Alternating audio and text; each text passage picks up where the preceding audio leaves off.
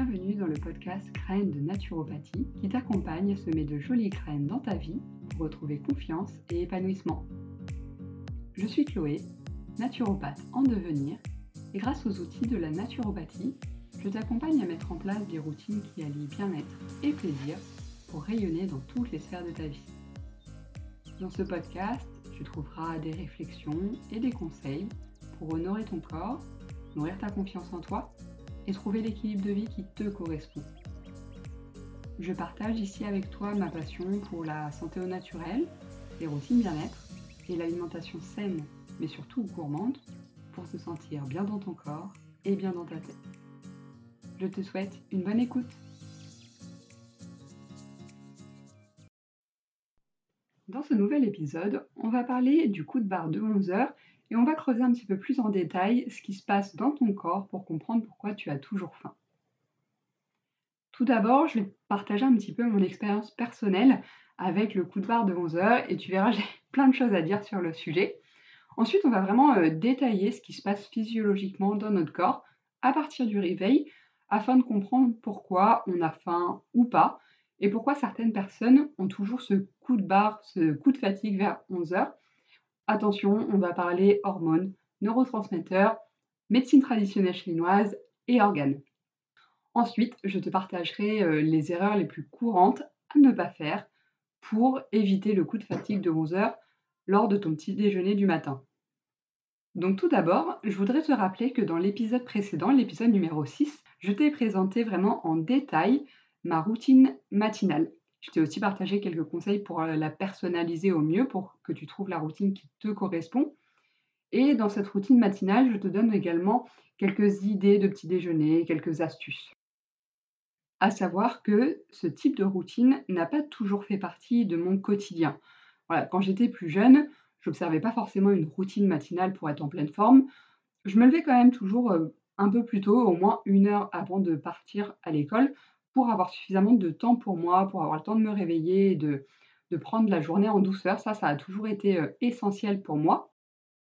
Mais comme beaucoup des enfants euh, des années 90, je suis née par césarienne, j'ai été élevée au céréales au lait de vache avec du Nesquik, au jus d'orange Tropicana, etc., pensant que c'était un petit déjeuner sain. Et je souffrais quand même de différents troubles dont on n'a finalement jamais fait le lien avec euh, l'alimentation, alors que pourtant c'est évident pour moi aujourd'hui. Notamment, j'avais des troubles ORL à répétition. J'avais tout le temps des sinusites, des allergies. J'étais sous antihistaminique toute l'année. Ça a commencé très très jeune et du coup, j'étais sous antihistaminique tout le temps parce que dès que arrêté mes antihistaminiques, au bout de deux jours, j'avais une sinusite, une allergie c'était vraiment l'enfer pour moi. Et au fur et à mesure euh, que je grandissais des années, on a fait seulement me donner des antihistaminiques euh, de plus en plus forts puisque finalement il n'y avait pas d'effet à long terme. J'ai même eu, lorsque j'avais 9 ans, euh, deux drains de sinus dans la même année. Donc, euh, bon, des drains sinus, si tu sais pas ce que c'est, tant mieux pour toi, parce que comme je le partageais sur Instagram en story récemment, c'est vraiment une expérience euh, assez difficile et assez traumatisante pour un enfant. Ça fait extrêmement mal et c'est compliqué. Et puis finalement, trois mois après ces deux drains de sinus, on m'a dit que ça servait à rien puisque bah, mes sinus s'étaient rebouchés à nouveau et on n'a jamais fait le lien avec mon alimentation ou d'autres troubles, d'autres causes qui pourraient exister.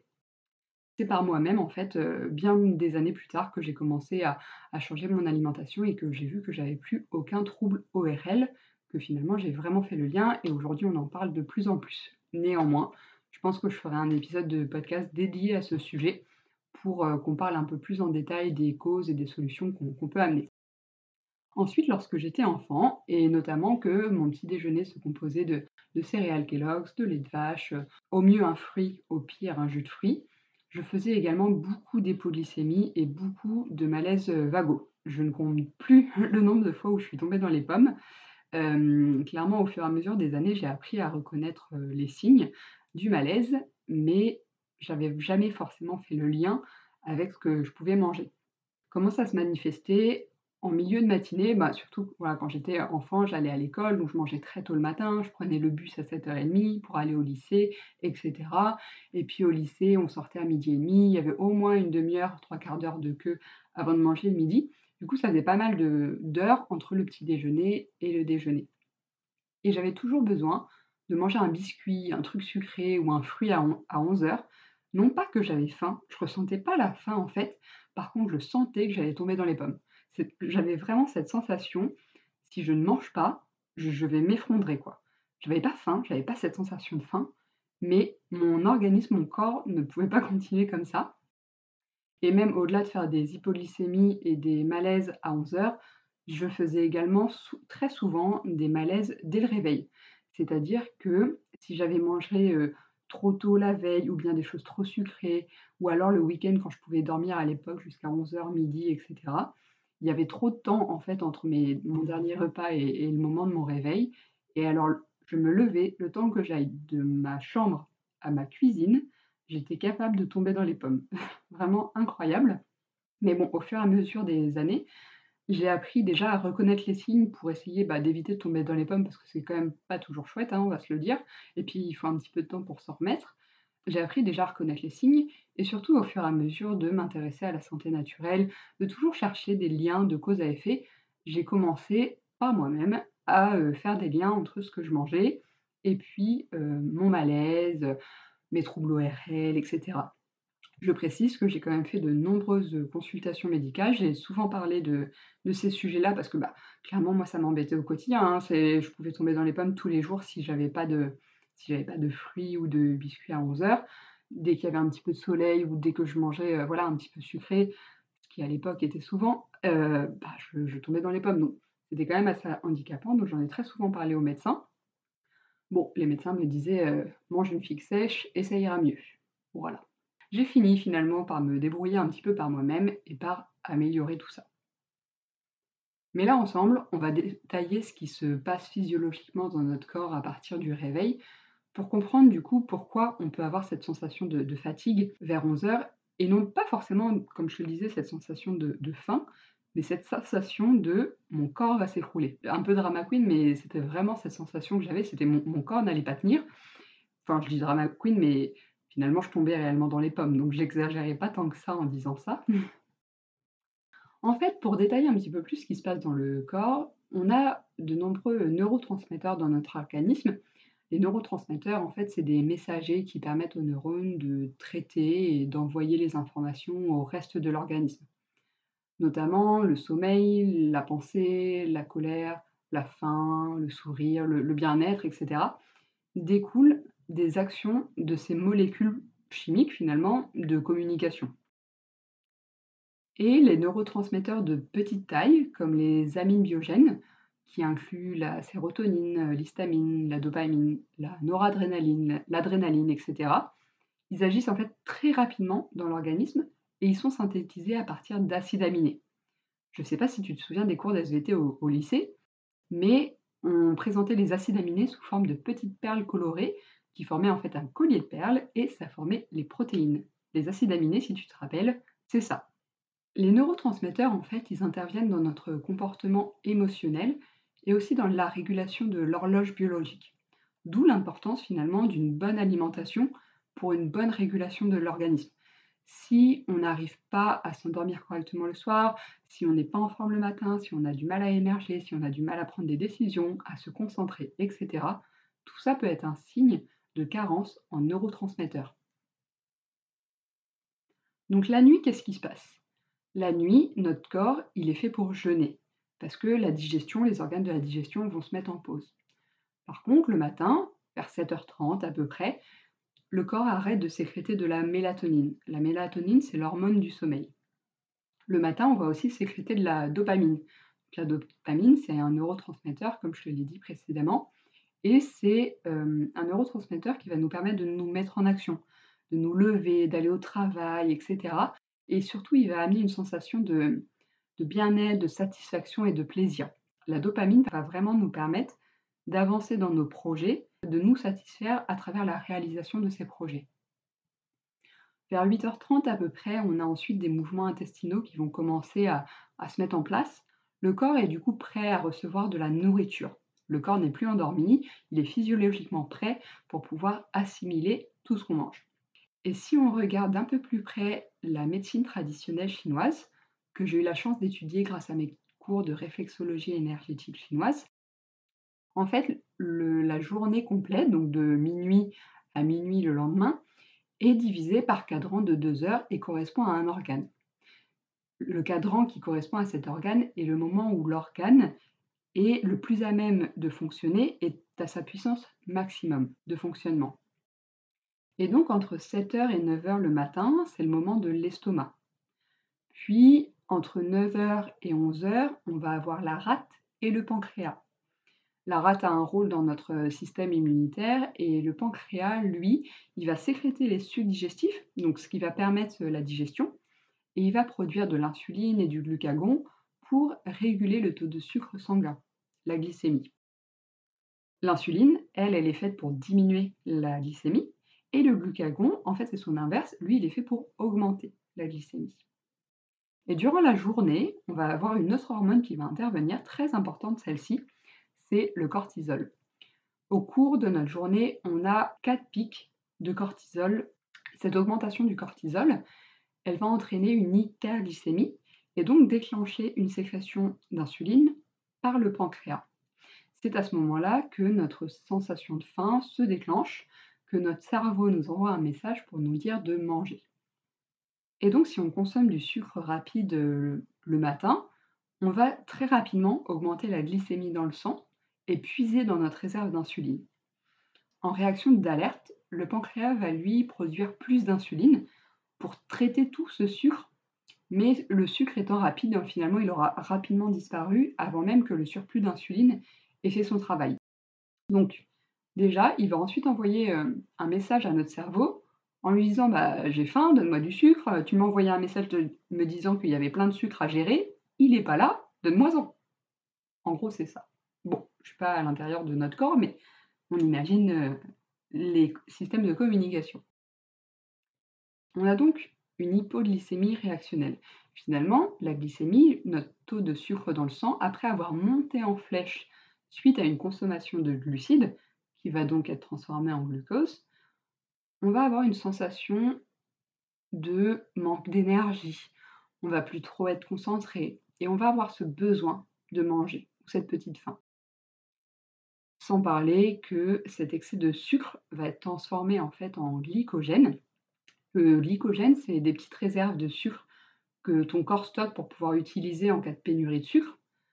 Euh, mais comme finalement on a des réserves plutôt limitées en glycogène, on ne peut pas en stocker euh, plus qu'on a d'espace pour en stocker ton organisme, il sait pas trop en quoi en faire et du coup, il va les stocker en graisse. Et oui, donc c'est surtout en fait le sucre qui fait grossir. Surtout aujourd'hui, on va pas se mentir, on consomme du sucre quasiment tout au long de la journée. Et là, je dis sucre, mais quand on parle de sucre, on parle également de glucides. Donc tout ce qu'on appelait à l'époque euh, les sucres lents, les féculents, les pâtes, le pain et le riz, etc. Ça, ça reste des glucides qui vont être transformés au final en glucose et donc s'ils ne sont pas assimilés par l'organisme, ils vont être transformés en glycogène et stockés sous forme de graisse. Et donc parfois cette réaction d'hypoglycémie, elle est même pire que si on n'avait pas mangé. C'est pour cela que beaucoup de personnes ne prennent pas de petit déjeuner, se disent en super forme, avoir de l'énergie, être super concentrées, alors qu'elles n'ont même pas déjeuné. Et quand elles déjeunent, elles vont dire qu'elles ont faim et qu'elles se sentent pas bien, plus molles vers 11 heures. Il y a une autre explication. L'explication aussi est que lorsqu'on mange, notre corps a besoin d'énergie pour digérer. C'est pour ça d'ailleurs qu'on recommande de ne pas trop manger lourd le soir pour ne pas mettre toute notre énergie dans la digestion et ne plus réussir à s'endormir. Donc quand on mange, on a besoin d'une certaine énergie pour pouvoir digérer. La digestion, en fait, c'est quoi?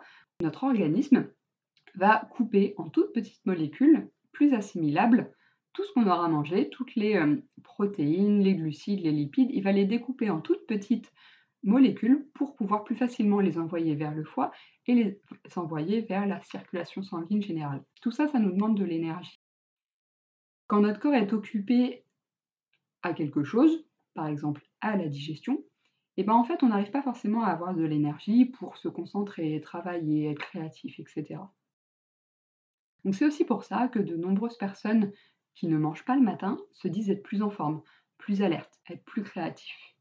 Une chose à savoir également, c'est que le stress, l'anxiété, heu, provoquent aussi la sécrétion de cortisol et comme vu précédemment, le cortisol déclenche la sensation de faim et on se retrouve dans un cercle vicieux. On va avoir faim, on va avoir envie de manger, on va manger du sucre, on fait une hyperglycémie, notre pancréas sécrète de l'insuline pour la faire baisser, puis il plus assez de sucre, on est en hypoglycémie, donc on, on recommence.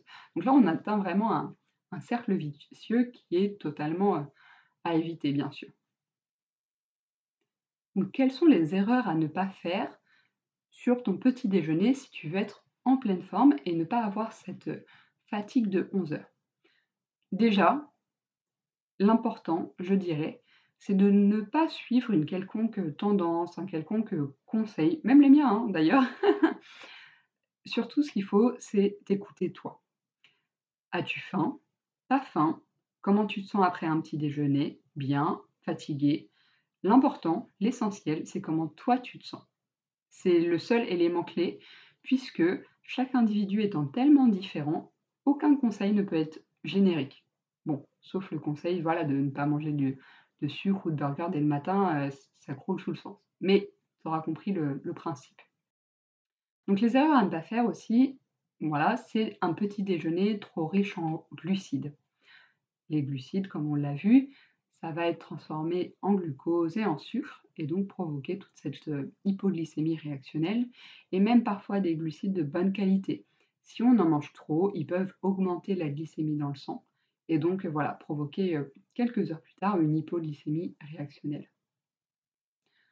Une autre erreur à ne pas faire est de consommer un petit déjeuner trop pauvre en fibres. Les fibres, c'est ce qu'on retrouve dans les éléments végétaux, les fruits, les légumes, etc. Et ces fibres sont très importantes parce qu'elles permettent de réguler l'absorption de glucose par l'organisme. C'est-à-dire qu'elles vont en fait ralentir l'absorption de sucre dans le sang et donc éviter d'avoir un pic de glycémie trop important.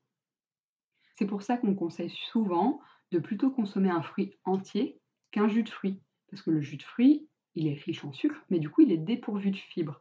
Donc quand on va consommer un jus de fruit, encore plus industriel, qui du coup a perdu beaucoup de ses vitamines, on va juste consommer un verre de sucre et on ne va pas avoir les fibres associées aux fruits qui vont nous permettre en fait de ralentir l'absorption du glucose. Une autre erreur serait de ne pas consommer des protéines et des bons lipides le matin. Un petit déjeuner qui serait là pour te donner suffisamment d'énergie pour tenir serait plutôt un petit déjeuner riche en protéines et en bons lipides. Si tu manques d'idées, n'hésite pas à écouter mon podcast précédent dans lequel je te donne quelques astuces de petit déjeuner version salée et aussi version sucrée en fonction de ce que tu préfères. Je te détaille quelques petites recettes. Et n'hésite pas aussi surtout à me suivre sur Instagram sur chloé.landa, L-A-N-D-A-T, où quasiment tous les matins, je te fais une petite souris de bonjour et je te partage euh, mon petit déjeuner. Puisque si tu as euh, compris ma petite histoire précédente, moi je suis de la team petit déjeuner le matin toujours, parce que sinon je suis capable de tomber dans les pommes, même si évidemment aujourd'hui j'ai énormément régulé ma glycémie. Ça fait des années que je n'ai pas fait de malaise vagal et j'en suis d'ailleurs très contente par rapport à ce que j'ai vécu à l'époque. Et je le remarque aujourd'hui euh, très rapidement. En fait, il suffit que je mange euh, un muffin sucré euh, chez quelqu'un ou dans une boulangerie pour que 2-3 heures plus tard, je commence à être toute blanche et avoir des étoiles. Donc je sais que le sucre et moi, on n'est pas très amis. Donc je te partage toujours mon, mon, petit déjeuner sur Instagram et ça peut te permettre de te donner quelques idées si tu es en panne d'inspiration. Donc typiquement, tu vois, le petit déjeuner traditionnel français, les croissants, pain au chocolat, pain beurre confiture, euh, chocolat chaud, café, jus de fruits, tout ça c'est une catastrophe pour ton énergie, pour ta santé cardiovasculaire, mais aussi pour ton poids. Donc si tu veux favoriser un petit déjeuner qui allie bonne santé physique, émotionnelle, une bonne gestion du poids, une bonne humeur, une pleine énergie, du bonheur, il faut miser sur un petit déjeuner si possible salé, sinon le plus pauvre en sucre possible. Voilà, j'espère que cet épisode t'aura un peu plus éclairé sur le fonctionnement de notre organisme et comment on réagit suite à euh, l'alimentation, etc. Et c'est ce que j'ai à cœur de te transmettre, notamment à travers mes, mes accompagnements. J'accompagne les femmes qui ont un petit peu perdu l'habitude de prendre soin d'elles, qui se sont oubliées et qui aimeraient retrouver cet équilibre dans tous les aspects de leur vie. Et à travers ces accompagnements, mon envie, c'est pas seulement de te partager des conseils sur euh, ton alimentation à mettre en place, des compléments alimentaires, des plantes peut-être à utiliser, etc. Mais j'ai également envie de te transmettre mes connaissances pour que tu comprennes comment ton organisme fonctionne, ce dont toi tu as besoin, pour qu'ensuite tu puisses faire des choix totalement conscients. Pour moi, la connaissance et la conscience est la clé de tout. Après, tu peux très bien, et il n'y a aucun problème, manger un croissant ou un pain au chocolat le week-end une fois parce que tu reçois des amis avec un brunch, etc. Il n'y a aucun problème. Mais de savoir l'impact que ça a sur ton corps, je pense que c'est ça qui te permettra de mettre en place des bonnes habitudes, des routines qui vont à la fois nourrir ton bien-être, ton plaisir et te servir au quotidien pour être la femme que tu veux être.